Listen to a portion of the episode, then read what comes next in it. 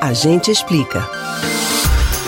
O anúncio do lançamento da nova cédula de 200 reais causou alvoroço entre os brasileiros nesta quarta-feira.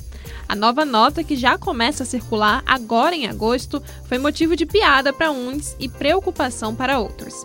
Qual é a razão para uma nova cédula? Ela ajuda ou atrapalha o dia a dia dos brasileiros? Será que isso é sinal da volta da inflação?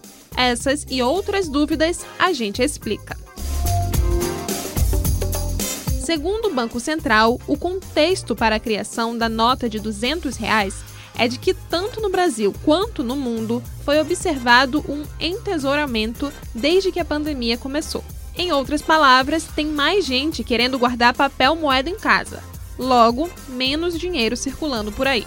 E no caso do Brasil, segundo o Banco Central, o dinheiro do auxílio emergencial não retornou ao sistema bancário na mesma velocidade que era esperado. Para os especialistas, emitir uma cédula de valor nominal mais alto pode ser sim um sinal de que houve alguma inflação em algum período, mas não necessariamente agora, neste momento. Eles explicam que em feitos práticos no dia a dia, o que deve mudar com a nota de 200 reais é pouca coisa. No máximo, a dificuldade vai ser em se adaptar no início, principalmente na tão comentada hora de passar o troco. A impressão das notas de 200 reais foi autorizada pelo Conselho Monetário Nacional e deverá entrar em circulação no fim de agosto. Ao todo, devem ser impressas 450 milhões de novas notas ainda neste ano. E o animal que vai estampá-la é o lobo-guará.